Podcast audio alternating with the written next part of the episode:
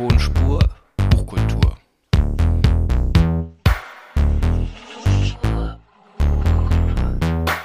Tonspur Buchkultur.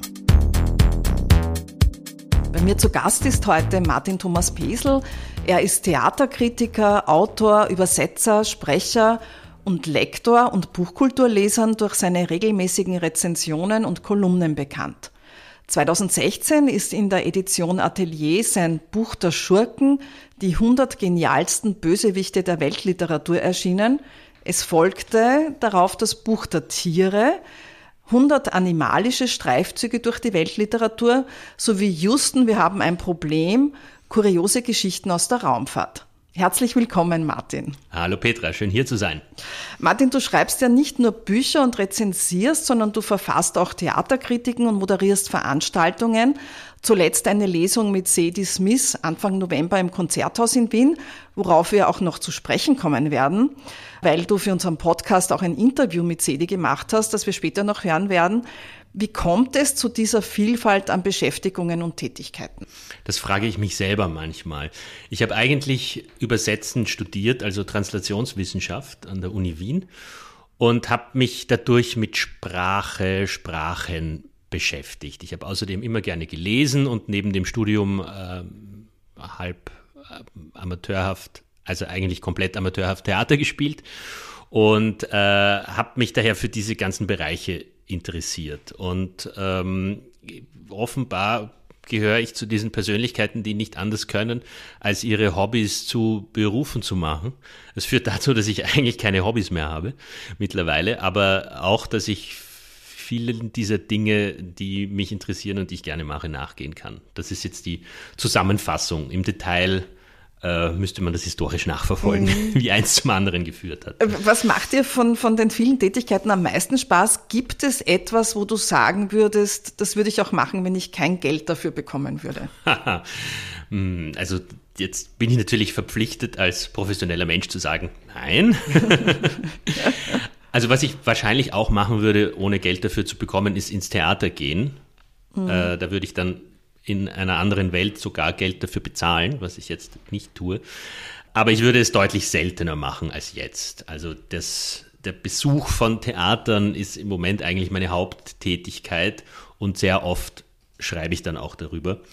Äh, andere Male sitze ich als Juror drin für äh, diverse Institutionen und, und gebe dann eine Bewertung ab, eine innere oder auch in irgendeiner Form nach außen gehende. Ähm, das äh, bestimmt eigentlich hauptsächlich meinen Alltag. Das heißt, im Moment würde ich sagen, am meisten Spaß machen, wie, machen mir besondere Tätigkeiten, zu denen ich nicht so oft komme, wie jetzt letztens diese Veranstaltung mit Sadie Smith die natürlich eine besondere Herausforderung war. Ja, klar. Äh, gehen wir nochmal kurz zurück aufs Theater. Äh, wenn du sozusagen ja mit Zweck ins Theater gehst, wird das Hobby dann so ein bisschen zur Pflicht. Gibt es dann auch Abende, wo du denkst, äh, ich muss das jetzt bis zu Ende ansehen, ich würde vielleicht sonst in der Pause rausgehen, ich muss aber Kritik drüber schreiben, also muss ich es mir sozusagen bis zum Ende geben?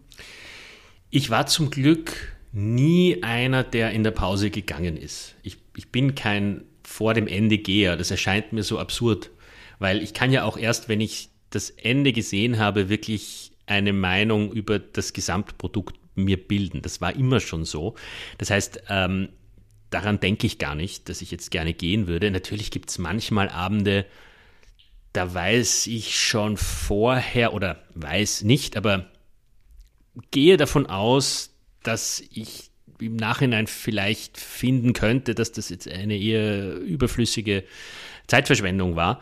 Aber es ist gar nicht so oft der Fall und vor allem bin ich grundsätzlich recht schmerzfrei. Also ich merke das immer erst, wenn ich mit anderen Leuten ins Theater gehe, die mich begleiten, die dann, wenn es nicht gut ist, irrsinnig ungeduldig werden und auf Nadeln sitzen und eigentlich am liebsten währenddessen schon rausgehen wollen. Wo ich mir denke, jetzt beruhigt euch doch mal, ihr seid da jetzt da drinnen, schaut es euch halt an und nachher lästert es gerne darüber ab und ich mache auch gerne mit, aber jetzt habt halt einmal ein bisschen Geduld.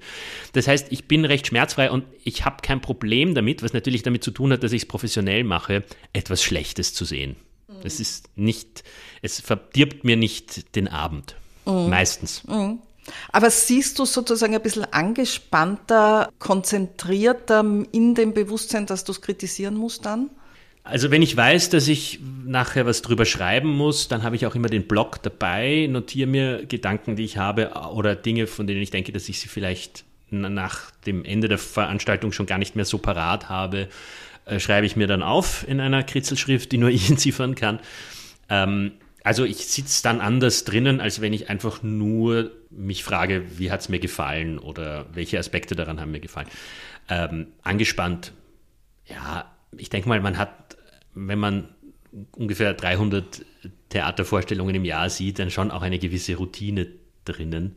Mhm. Ähm, also die Anspannung ist dann eher eben bei Moderationen, wo ich selber auftreten muss, mhm. gegeben.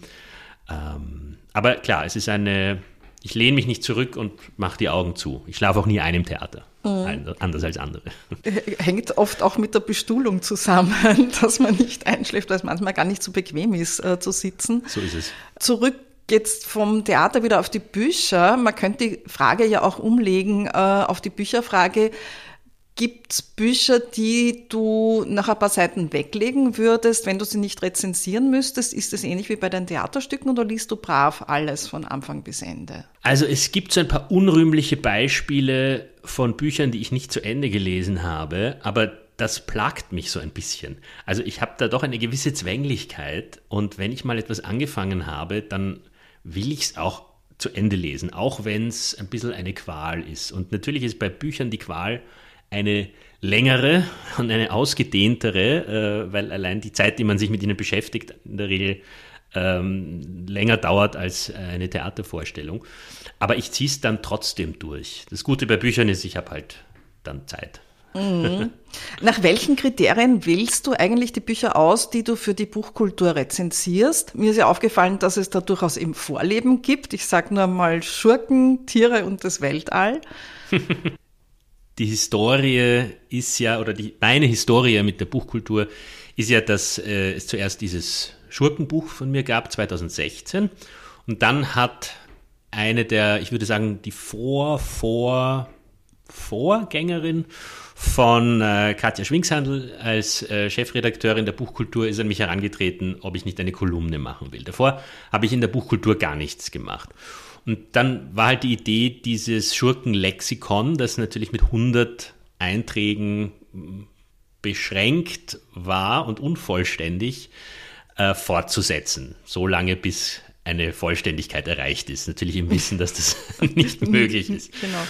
Und äh, diese Bücher habe ich mir dann immer selbst ausgesucht, wobei ich versucht habe, anders als im Schurkenbuch eine Geschlechtergerechtigkeit zwischen äh, Autorinnen und Autoren herzustellen. Das habe ich niemandem gesagt, das ist auch mhm. niemandem aufgefallen, das war nur mein, mein eigener kleiner Sport. Ähm, ist mir auch gelungen. Es ist ja jetzt kürzlich die letzte Schurkenkolumne erschienen und ich glaube, ich bin auf über 50 Prozent Autorinnen, ohne dass ich es jetzt mhm. genau nachgezählt hätte. Äh, also diese äh, Entscheidungen habe ich eigentlich immer selber getroffen, aus eigenen Vorlieben, Versäumnissen des Originalbuches oder auch, weil was Neues erschienen ist, was mhm. geeignet war. Und alles andere, was dann dazu kam, was ich noch an Rezensionen gemacht habe, beziehungsweise gibt es ja diese Rubrik Wiedergelesen, die ich auch hauptsächlich bespiele. Diese Vorschläge kamen dann eigentlich immer aus der Redaktion. Mhm. Und weil ich recht viel anderes zu tun habe, war mir das immer ganz recht. Manchmal mache ich dann Vorschläge, die werden auch dann auch angenommen oder auch nicht. Und äh, so, mhm. so kommt es zu den Kriterien. Genau. Äh, ich möchte noch einmal zurück auf die Schurken. Was reizt oder reizte dich so an Schurken? Ja, dass sie natürlich die viel interessanteren Figuren sind in Büchern als HeldInnen oder als die Guten. Da ist immer viel mehr Komplexität da. Gerade wenn äh, in Genreliteratur so eine Schwarz-Weiß-Malerei herrscht, dann kann man sich fragen, woran das liegt und wo diese endlos bösen Figuren herkommen. Und wenn sie dann aber natürlich nicht einfach nur simpel böse sind, sondern man dann vielleicht auch Gründe äh, herausfinden kann oder sich das Schurkentum nur auf einen bestimmten Aspekt bezieht, dann wird es umso interessanter. Und es ist für mich halt ein endloser Quell an Gedanken äh, gewesen. Und für mich sind Schurken auch eine Möglichkeit, Interesse an Büchern zu erwecken. Also ich habe angefangen zu schreiben im Wiener vor 15 Jahren. Da wurde ich gefragt, eine neu entstandene Kolumne namens Blitzbildung zu bespielen. Die hatte sich irgendeine Chefredakteurin ausgedacht, ohne wirklich drüber nachzudenken, was sie eigentlich damit will. Ursprünglich war der Gedanke, äh, einen Klassiker der Weltliteratur, also es hat ja auch angefangen damals mit dem Mann ohne Eigenschaften, der ja so das Paradebeispiel ist für ein Buch, das jeder kennt, aber niemand gelesen hat. Das so darzustellen, dass man auf einer Party darüber reden kann, so als hätte man es gelesen. Ich war so, ja, aha, habe diese Kolumne übernommen und habe es natürlich ganz anders gemacht, nämlich so, dass es möglichst Interesse weckt, dieses Buch zu lesen. Also halt irgendwie eine knackige, witzige Darstellung. Und äh, dieses Blitzbildungsmäßige habe ich dann auch in dieses Schurkenlexikon und dann in weiterer Folge in die Kolumne übernommen. Also einfach immer, was macht so eine Figur oder auch so ein Buch sexy oder interessant? Gibt es da vielleicht eigene Anteile? Am Bösen? Am Ja, Bösen. natürlich, ganz bestimmt. Aber ich bin natürlich kein geeigneter Schurke für diese Kolumne, weil ganz wichtig ist, ähm, dass die Schurken fiktiv sind. Ja, Also da, kann man, da kann man sich dann auch ein bisschen dahinter verstecken, sozusagen. Ja. Gibt es dann äh, ja, äh, so einen Entlastungsmoment. So ist es. Wie liest du? Auf dem Sofa, am Schreibtisch, mit Bleistift? Machst du Anmerkungen, schreibst in Bücher rein für die Rezensionen? Meistens kriege ich sie als PDFs, das heißt, äh, ich kann den Bleistift gar nicht verwenden. Das heißt, wenn ich mir Zitate raus kopiere, dann mache ich das tatsächlich, also dann markiere ich die und kopiere sie in ein Dokument hinein zur späteren Referenz. Sehr oft lese ich im Zug, weil ich sehr viel im Zug sitze. Und am Sofa versuche ich eigentlich nach Möglichkeit privat zu lesen, was im Gegensatz zum Theater tatsächlich auch manchmal möglich ist. Und dann mit Bleistift oder ohne? Weil es gibt so die Fraktionen der Anstreicher und Markierer und die komplett äh, aufs Buch achten und keinen Strich mit irgendeinem Stift reinmachen würden. Also ich mag schon neue Bücher, die möglichst unangetastet sind. Und wenn ich privat lese, dann äh, streiche ich überhaupt nichts an, sondern dann genieße ich es, dass das Buch einfach mir etwas gibt und ich nichts damit machen muss, außer es aufzunehmen. Liest du jede Zeile oder auch mal quer? Ich lese sehr schnell. Ich habe irgendwie früh gelernt, sehr schnell zu lesen, zumindest sagen das alle über mich. Und dadurch muss ich nicht entscheiden, quer zu lesen, sondern schaff's tatsächlich relativ schnell. Was natürlich manchmal passiert ist, dass die Gedanken irgendwo hinwandern und ich nicht jede Zeile sehr aktiv aufnehme. Ich glaube, das kennen wir alle als Ausdruck von Müdigkeit und fehlender Konzentration. Und dann sollte man halt, also ich versuche dann zurückzugehen, zu sagen, nein, jetzt konzentrierst du dich aber und liest diese, nächst- diese letzten zwei Seiten aber wirklich. Es ist ja, es gibt das interessante Phänomen, dass man, wenn man Bücher ein zweites Mal liest, äh, die oft ganz anders liest, mit neuer Lebenserfahrung, neuen Dingen, die in der Zwischenzeit passiert sind. Liest du Bücher auch mal zweimal und wie geht's dir dann damit? Ich mache, ich habe das Gefühl, ich habe dafür keine Zeit. ich fände das, also für mich ist das die totale Luxusvorstellung, ein Buch, das ich schon gelesen habe, noch einmal zu lesen. Und vielleicht irgendwann, wenn es ein bisschen ruhiger ist, werde ich das machen und sehr genießen. Aber im Moment das ist genauso wie in eine Stadt zu fahren, die man besucht hat. Man möchte sie eigentlich gerne noch einmal besuchen, aber es gibt doch noch so viele andere Ecken der Welt, die man noch nicht kennt und die viel zu aufregend sind, als dass man jetzt noch mal dorthin fährt, wo man schon einmal war. Ähm, Das ist bei der Fülle an Dingen, die publiziert werden, immer so ein, ein leichter äh, Stressfaktor, dass man alles, was publiziert ist, nie lesen kann. Ich weiß, ich habe ja auch noch irgendwie 161 Bücher in meinem Regal stehen, die ich noch nicht gelesen habe. Es war so ein Corona-Projekt, dass ich die alphabetisch beginnend alle abarbeite, aber natürlich sind seitdem noch viel mehr dazugekommen, als ich lesen könnte. Das heißt, dieses Projekt ist auch ein bisschen wie alle Schurken der Welt zu beschreiben, zum Scheitern verurteilt. Interessantes Auslesekriterium. Du moderierst ja, wie gesagt, auch Veranstaltungen, wie zum Beispiel eben die äh, Lesungen und das in mehreren Sprachen auch. Zuletzt, äh, wie schon eingangs erwähnt, die Lesung mit Sadie Smith Anfang November im Konzerthaus in Wien. Mhm. Bevor wir jetzt aber auf die Veranstaltung zu sprechen kommen, kurz ein paar Infos zu Sadie Smith.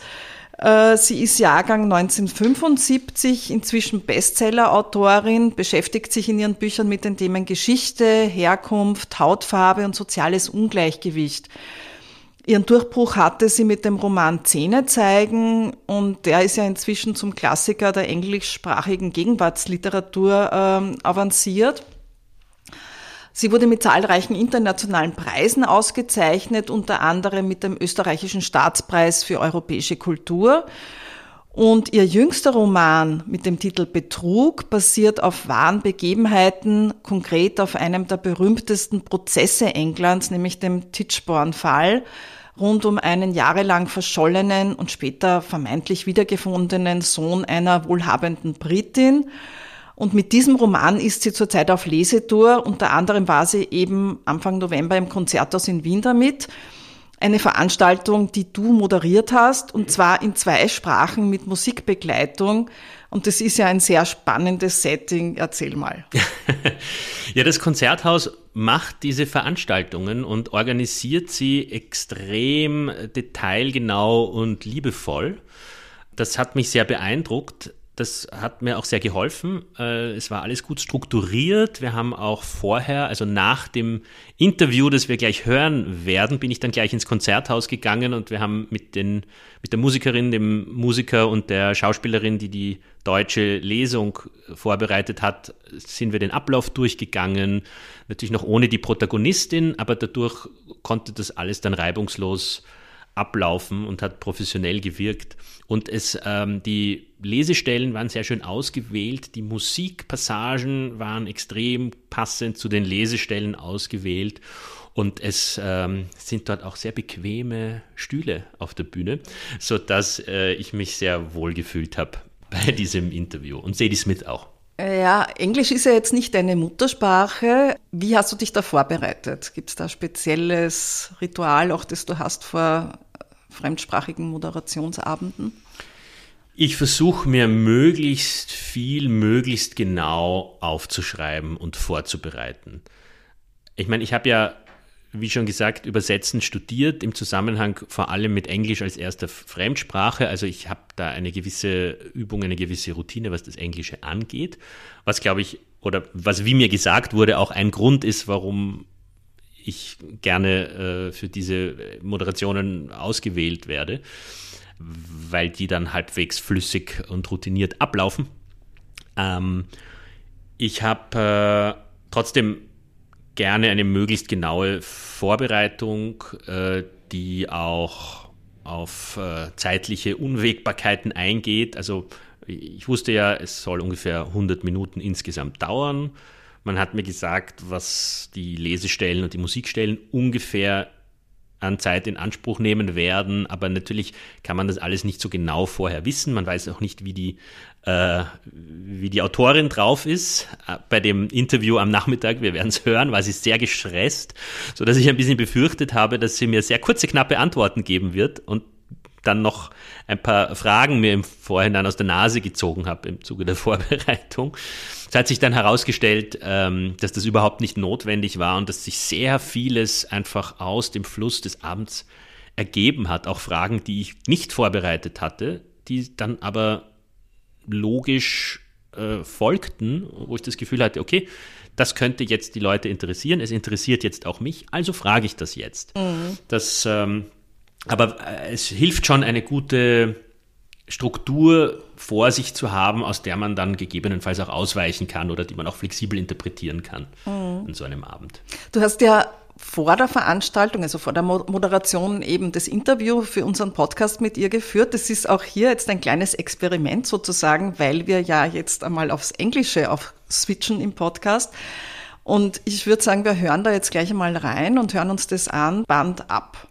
Zadie Smith, welcome to our podcast. Thanks for having me. And welcome to Vienna. You just arrived today from, from Berlin and you're on a very tight schedule now on your German speaking book tour. Do you find these uh, book tours very challenging or is there a lot you enjoy about them? I, I, I think if you were single without children, they would be amazing fun. But Hmm. I'm not, so um, it's pretty complicated, yeah. There's a lot you have to uh, organize with teen children and young children, and it's hard to do it. Do you prepare in a certain way for readings? No. So you don't do you and do you, but you choose your the passages you read. Um, not you in Germany, apparently, or Austria. They just tell you what to read. Yeah, but normally I would choose my own passage. Yes, that's true. so I suppose there are favorite passages in the Um, book that you. I think when you're reading, you're just choosing whatever works. It's not about favorite passage, it's just about what works out loud. What Yeah. explains uh, most Yeah. of the book and, and, oh, and yeah, wh- what's brief and um, what you don't have to explain too much. Yeah. I suppose you now perform or read on big stages like the Concerthaus Vienna tonight. Yeah. Was there ever a time, because you became famous pretty fast, where you had readings in more intimate bookshops? And do you still do those? Um, it's not that I wouldn't do readings at intimate bookshops, it's that in England and America they don't exist really. The bookshops don't exist and the readings don't exist. So um, that part of the industry's just disappeared. Yeah. With COVID? Or even Um, before that? I, th- I was talking to my local bookshop, and they say when they say there's going to be a reading, people sign up, but then in the last minute they watch Netflix, they stay at home, so it becomes not very practical. Yeah, That sounds sad. yeah, now, uh, The Fraud, your sixth novel, came out in September. yeah. I presume you have already done some readings and book parties in, Yeah. in English speaking countries, and now the book is out in German, and here you are. Do you think it's going to be particularly challenging this time, this being your first novel very closely related to historical events, historical facts, and, and characters that might be more or less known in, in Britain or even English speaking countries, but apart from Charles Dickens, of course, not so much. I mean that's true in England too. This story is completely unknown in England, and most of the people involved are completely unknown. So it's the same level of difficulty, I think, and in America too. Um, I don't know. I remember reading *The Blue Flower* by Penelope, Penelope Fitzgerald, which is about Novalis and 18th century Germany and Goethe. I didn't know anything about any of that, but I loved it. Um, but the fact that you had your first uh, have your first historical novel Mm. out, what, how did it change your writing process? Uh, all Um, the historical facts that I think you tried to stay true to. Um, it's not that different, to be honest. It's not. Um, maybe it feels different to readers, but for a writer, it's there's always research. Like in On Beauty, I had to read a lot about Rembrandt and Mozart, and you know, there's always something that you have to be getting on with. So this is just more reading. That's the difference I would make. You have to read for longer, but it's not. Uh, it's not so different. Yeah. But is it easier uh, by, for example, choosing uh, a writer, Harrison William Ainsworth, Mm-hmm. that is basically forgotten Mm. uh, as a, one of the main characters? So maybe you have more freedom in imagining Um, his character. Yes, but uh, there is a lot of. Um, I mean, people don't read it, but there are. There's a lot of stuff about him. I mean, there's lots of letters. There's lots of journals and diaries. So that there is stuff. It's just that nobody cares to read it. And I kind of feel the way Hilary Mantel feels. If you're going to write something about the truth, you might as well, uh, you know, tell the truth. Otherwise, just write something else. what would be the purpose? so I stuck closely because that it was the truth that interested me.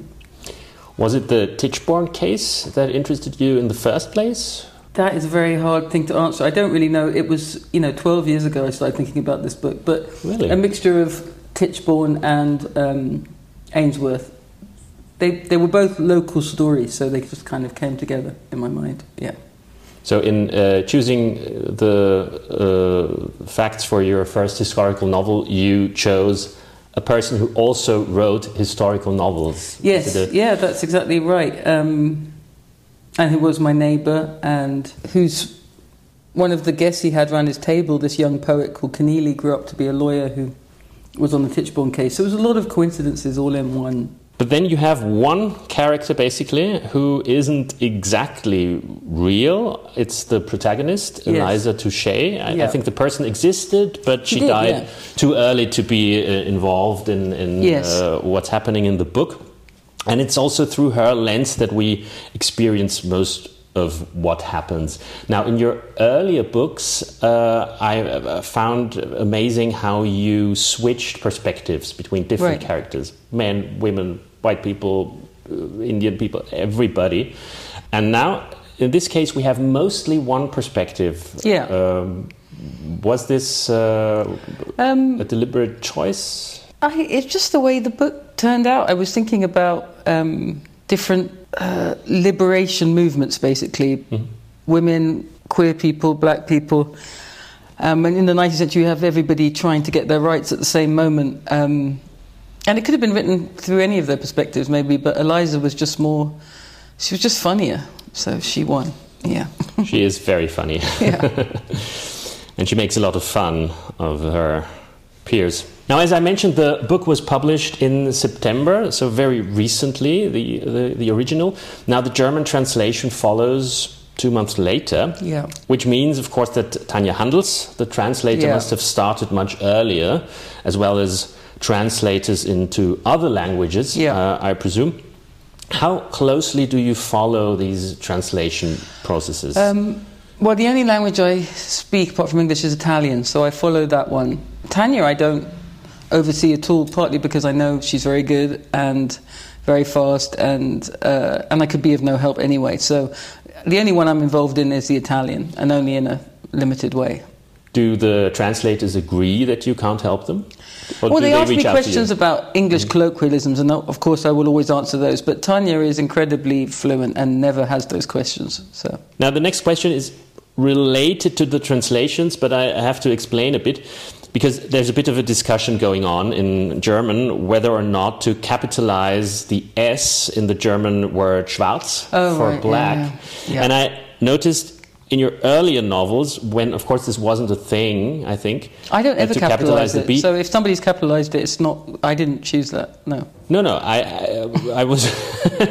I noticed it now in the new book too, which of course is a historical novel. So you don't think it's a good idea? Um, I mean, it's just a ridiculous binary argument that I don't want to get into. But um, basically, I mean, Toni Morrison herself refused to capitalize it.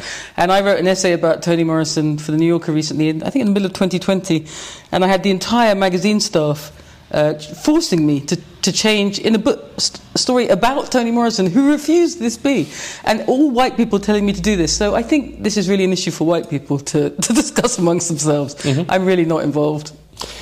That's probably the solution. It's a, it's a white it's a white people problem. It does seem to be, yeah. How do you perceive the non-English speaking literary world, also the media? Are the the reviews in a way different? Do you even Um, well, I can't read them, so there's that. But, but um, I guess most English writers would say that the German scene is the most serious with an incredibly patient audience. Like if you read to an English audience, you read for about two minutes, and that's more than enough. In Germany, you'll sit and listen for hours, hours. um, so it's a different culture completely. Um, but each one has its different flavour. The French scene is very intellectual, very philosophical. The American scene is very um, emotional, I would say. So they they were different, yeah, in kind, yeah. And Austria in particular? I mean, you were uh, awarded the Austrian State Prize for Lit- European Literature in 2018. Yes, I believe I made the politician walk out of the event. I remember that vaguely because I was talking about fascism, and he was some kind of a fascist, so he left. Um, but Yeah, uh, it was 2018, so we had a. he was a fascist. Yeah, so um, Austria. I mean, I don't, I don't know. I know Austrian literature, which of course is um, extremely serious and quite perverse and strange. So um, you have a very noble tradition. Yeah. Do you have a special connection to Vienna? Did you did some memories come back when you? Had, I don't think I'd ever been here as a kid, um, but then I didn't travel much as a kid, so uh, my own experience of it probably is book events. I think my most memorable experience is they made a play of the Embassy of Cambodia in Vienna and they set it in a swimming pool. yes, Yeah. I was there. That was very cool. Um, so uh, that is my main memory of Vienna, swimming pool play. Perfect. Then maybe we'll add another memory tonight. Yes, Thank you very much, Stevie Great. Smith, for being on the podcast. and see you tonight. And see you tonight. Excellent. Ja, Martin, du hast ja schon vorher ein bisschen darüber gesprochen, wie der Abend dann war. War es denn eine Challenge für dich, auch vor der Veranstaltung das Interview mit ihr zu führen? Es war natürlich eine ungewöhnliche Situation. Ich habe das auch vorher mit dem Konzerthaus abgeklärt, ob das für die in Ordnung ist, dass ich quasi mh, das gleich noch zweitverwerte, äh, diese Moderation, zu der ich da beauftragt bin. Äh, ich war mir auch nicht sicher, ob Sadie Smith wissen wird, dass ich dieselbe Person bin. Das ist ja bei diesen professionell organisierten Superstars der Literatur immer ein bisschen schwierig. Man weiß ja nicht, wie sind die drauf, wie sind ihre Agenten drauf oder die Verlagsleute. Ähm, das Interview hat dann in einem Hinterzimmer des Hotel Altstadt äh, stattgefunden und äh, war auch sehr schnell vorbei, wie wir gehört haben. Äh, was natürlich gut für mich war, weil ich dadurch genügend Zeit hatte, noch ins Konzerthaus zu gehen. Es war eine gewisse Nervosität da, aber gleichzeitig hat es mir auch geholfen, sie schon mal kennenzulernen, bevor ich ihr dann auf der Bühne begegne, äh, weil ich dadurch einschätzen konnte, was man fragen kann, äh, wie sie reagiert auf etwas ungewöhnliche Herangehensweisen. Also wir haben ja in dem Interview auch nicht nur über das Buch gesprochen zum Beispiel. Manche sind da recht heikel, ähm, hat aber für sie grundsätzlich gepasst. Also all diese zwischenmenschlichen Dinge so ein bisschen ablesen zu können, war für mich recht hilfreich. Ihr habt sehr spannende Themen angesprochen, finde ich. Ähm, unter anderem, wie Lesereisen in unterschiedlichen Ländern äh, und mit unterschiedlichen Publika funktionieren. Ich fand es schon sehr spannend, dass sie eben gemeint hat, in Deutschland, Österreich, also deutschsprachigen Ländern, würden die Leute sehr geduldig zuhören. Die Franzosen, die dann eher so ins Philosophische gehen, die Amerikaner, die dann eher emotionaler sind und ähm, die Briten, die gar nicht erst zu einer Lesung gehen, also wo man, wo man sozusagen gar keine äh, Lesetouren in kleineren Räumlichkeiten oder Buchhandlungen machen kann.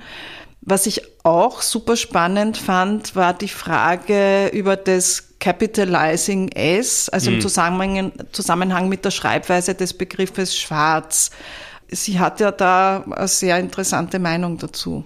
Ja, ihre Meinung ist, dass sie das überflüssig findet, beziehungsweise dass sie das nie gemacht hat und dass es ein, also ich glaube, sie hat es German Problem genannt, äh, was sie, glaube ich, in Wirklichkeit meint, ist it's a white people problem.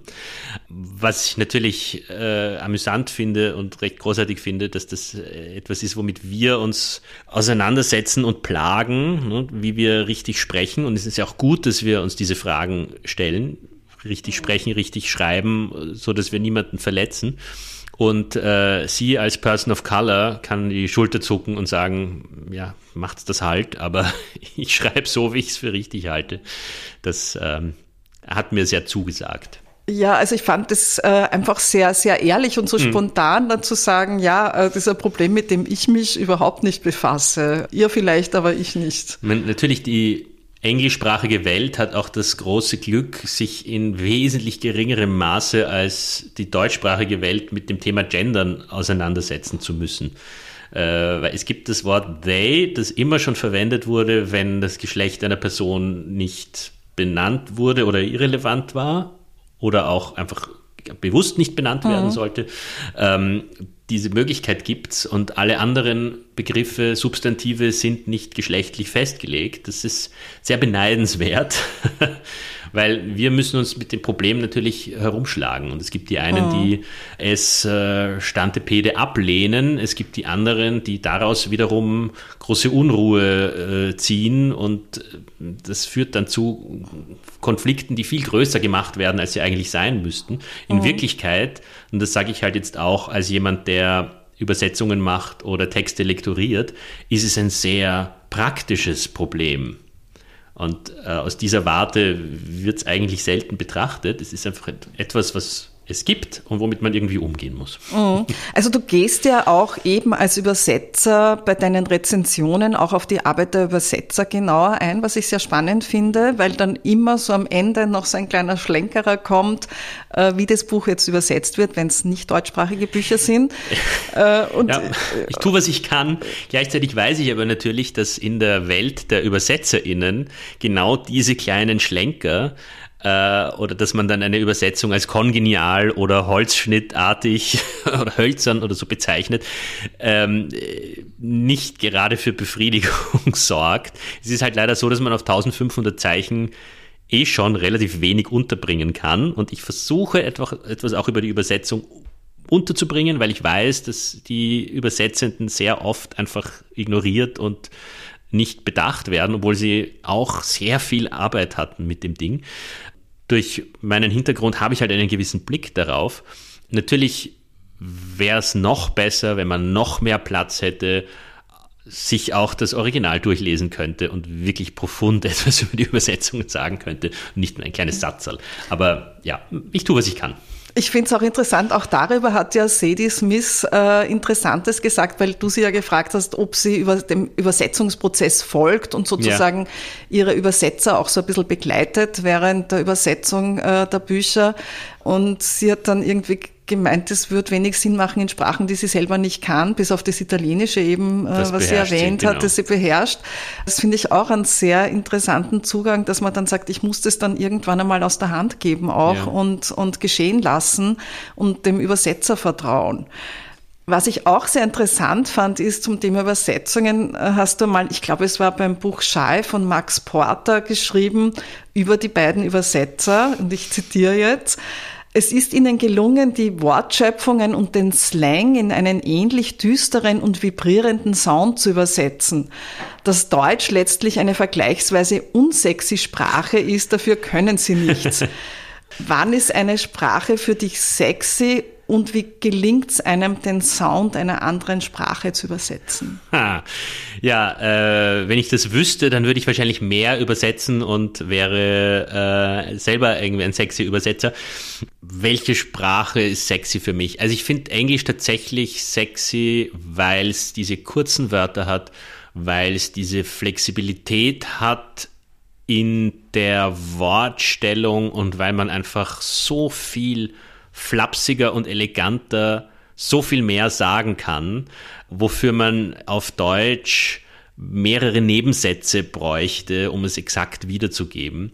Äh, das gefällt mir schon sehr gut. Das hat einfach, ich meine, nicht umsonst finden Pop-Songs in der Regel auf Englisch statt ja, ich beherrsche ja jetzt selber auch nicht so viele Sprachen, mhm. ähm, aber äh, man, über das Französische wird auch oft gesagt, dass es sexy ist. Mich stört halt am Französischen wahnsinnig, dass die Endungen immer alle verschluckt werden. Mhm. Dafür habe ich kein mhm. Verständnis mhm.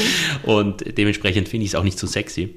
Aber ich fand es auch spannend, wenn du es jetzt gesagt hast, die, die Endungen verschluckt. Äh, Du bist da auch sehr auf der, auf der Hörebene, äh, sprichst eben vom Sound einer Sprache. Wie gelingt es dir dann, so diese Gefühle, den Sound der Sprache zu transportieren in Übersetzungen? Du hast ja selber auch schon übersetzt. Ja, ich versuche zum Beispiel dafür zu sorgen, dass die, wenn ich jetzt zum Beispiel aus dem Englischen ins Deutsche übersetze, dann versuche ich darauf zu achten, dass der Text im Deutschen nicht wesentlich länger wird als im Englischen. Grundsätzlich ist ja Deutsch immer länger als Englisch. Das sieht man ja dann auch an der Seitenzahl von Büchern. Ich glaube, äh, Infinite Jest von David Foster Wallace hat im Original 1000 Seiten und die deutsche Übersetzung von Ulrich Blumenbach hat 1500 oder so ungefähr. Also es wird unweigerlich länger. Aber wenn man versucht, sich zu beschränken auf, es hat ja einen Sinn, warum ein Satz eine gewisse Länge hat. Mhm. Äh, und wenn man versucht, das wiederzugeben, vielleicht sogar auf Kosten des einen oder anderen Inhalts, dann ist es schon ein Schritt. Mhm. Man muss dann natürlich wiederum entscheiden, welche Inhalte sind die, auf die man verzichten kann, welche Nuancen. Und letztlich muss etwas in der Zielsprache funktionieren.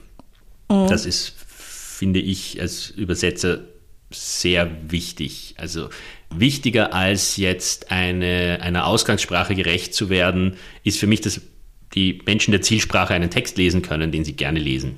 Mhm. Äh, du bist ja dreisprachig auf jeden Fall, also jetzt auch in der Übersetzung und muttersprachlich ja auch ungarischsprachig. Träumst du auch in allen drei Sprachen? Beschäftigt dich dann, wenn du übersetzt oder wenn du einen Abend moderierst, es so, dass das hm. dann sich auch in den Träumen manifestiert? Wenn dann als Fremdsprache. Also wenn die anderen Sprachen in meinen Träumen vorkommen, dann sind sie, glaube ich, mir immer als Fremdsprachen bewusst. Also ich denke und träume schon grundsätzlich Deutsch. Mhm. Also du switcht dann nicht äh, in der Beschäftigung dann in die andere Sprache, die sich dann sozusagen auch äh, ins Leben verlagert. Ja, ich bin leider nicht in diesem Maße ein Muttersprachler. Das, da beneide ich ein bisschen diejenigen, die wirklich zweisprachig aufgewachsen sind. Aber meine Mutter war eben Ungarin und hat mir Ungarisch auch schon früh beigebracht, aber sie hat eben immer auch Deutsch mit mir gesprochen. Und deswegen, und die Leute, die nicht Ungarisch können, die glauben mir das immer nicht, sind immer beeindruckt, oh, du kannst Ungarisch, aber ich kann es halt einfach wirklich nicht so gut, wie ich es können könnte, unter anderen Umständen. Ich habe ja auch nie in Ungarn gelebt. Ich war mhm. dort immer nur auf Besuch bei äh, Familie, bei Großeltern. Und da beschränkt man sich natürlich auch auf bestimmte Themen. Mhm. Also ich, bin, ich war nie in Ungarn an einer Schule. So gewisse Slang-Entwicklungen habe ich nicht mitgemacht. Mhm. Deswegen übersetze ich zum Beispiel auch nach Möglichkeit nicht ins Ungarische. Das ist einfach, ähm, ist mir zu fern, es fehlt mir die Übung. Da gibt es andere, die das besser können. Mhm. Ähm, also ich bin ke eigentlich kein zweifacher Native, mhm. sondern es sind Fremdsprachen, aber halt welche, mit denen ich mich sehr intensiv und mm, auf professionellem Niveau auseinandergesetzt habe oder auseinandersetze. Mhm. Und auch gern, wie man ja gern. hört. Oh ja, ich lese sehr gern Ungarisch. Mhm. Also ich finde das Ungarische ja auch vom, vom Phonetischen und vom Klang eine sehr faszinierende Sexy. Sprache. Sexy, genau. Ich weiß das, das wäre schön, ein schönes Buch jetzt. Welche Sprache ist die most sexy ja. Sprache? Aber äh, das hat schon was. Äh, und ja, es, ja. Spricht, es spricht einen ja jede Sprache äh, unterschiedlich dann auch an und meine, auch der Sound natürlich. Meine Frau mag es auch, wenn ich Ungarisch spreche.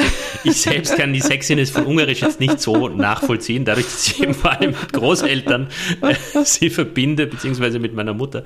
Ähm, aber äh, sie hat gewisse Besonderheiten und auch da gibt es Dinge, die sich eigentlich gefühlt nur in dieser Sprache ausdrücken lassen und das genieße ich schon sehr. Das ist ja auch immer was Faszinierendes, dass es für bestimmte Dinge und bestimmte Begriffe oft in in, in unterschiedlichen Sprachen passendere Wörter gibt. Mhm die dann in anderen Sprachen fehlen. Also das finde ich auch immer sehr faszinierend Absolut. und immer sehr spannend. Was mich jetzt noch interessieren würde, du hast ja jetzt sozusagen zwei Bücher mit, mit hunderter Nummern sozusagen als kleine Vorgabe äh, geschrieben. Eigentlich fehlt jetzt noch das Buch mit den 100 schönsten Pannen im Theater. Oh, aber gibt es das nicht schon? Also ich, ich, wüsste, ich, ich wüsste nicht. Also es klingt nach etwas, was es eigentlich schon geben müsste. Und wenn, dann ist es, glaube ich, nicht etwas, was ich schreiben sollte, sondern äh, eine Regieassistentin oder irgendwie eine Person, die im Theater hinter der Bühne alles mitbekommen hat. Aber ja, vielleicht ist das nächste Buch ein, ein theaterspezifisches Gibt's und kein literaturspezifisches. Gibt, gibt schon irgendwelche Ideen, gibt schon was, jetzt abgesehen der alphabetischen Reihenfolge, in der du liest oder lesen möchtest, deine Regale sozusagen aufarbeiten möchtest, gibt es irgendwas, was dich jetzt reizen würde als nächstes? Ich bin gerade so sehr drinnen in meinen Jury-Tätigkeiten und äh, in einfach einer anderen Welt, dass äh, sich da konkrete Ideen nicht manifestieren können. Aber der Wunsch, wieder irgendwas zu machen, ist sicherlich da. Dann sind wir gespannt, was als nächstes kommt. Martin, danke dir sehr für dieses Gespräch und ja, toi toi toi für alle weiteren Vorhaben. Danke dir, Petra. Es war sehr schön.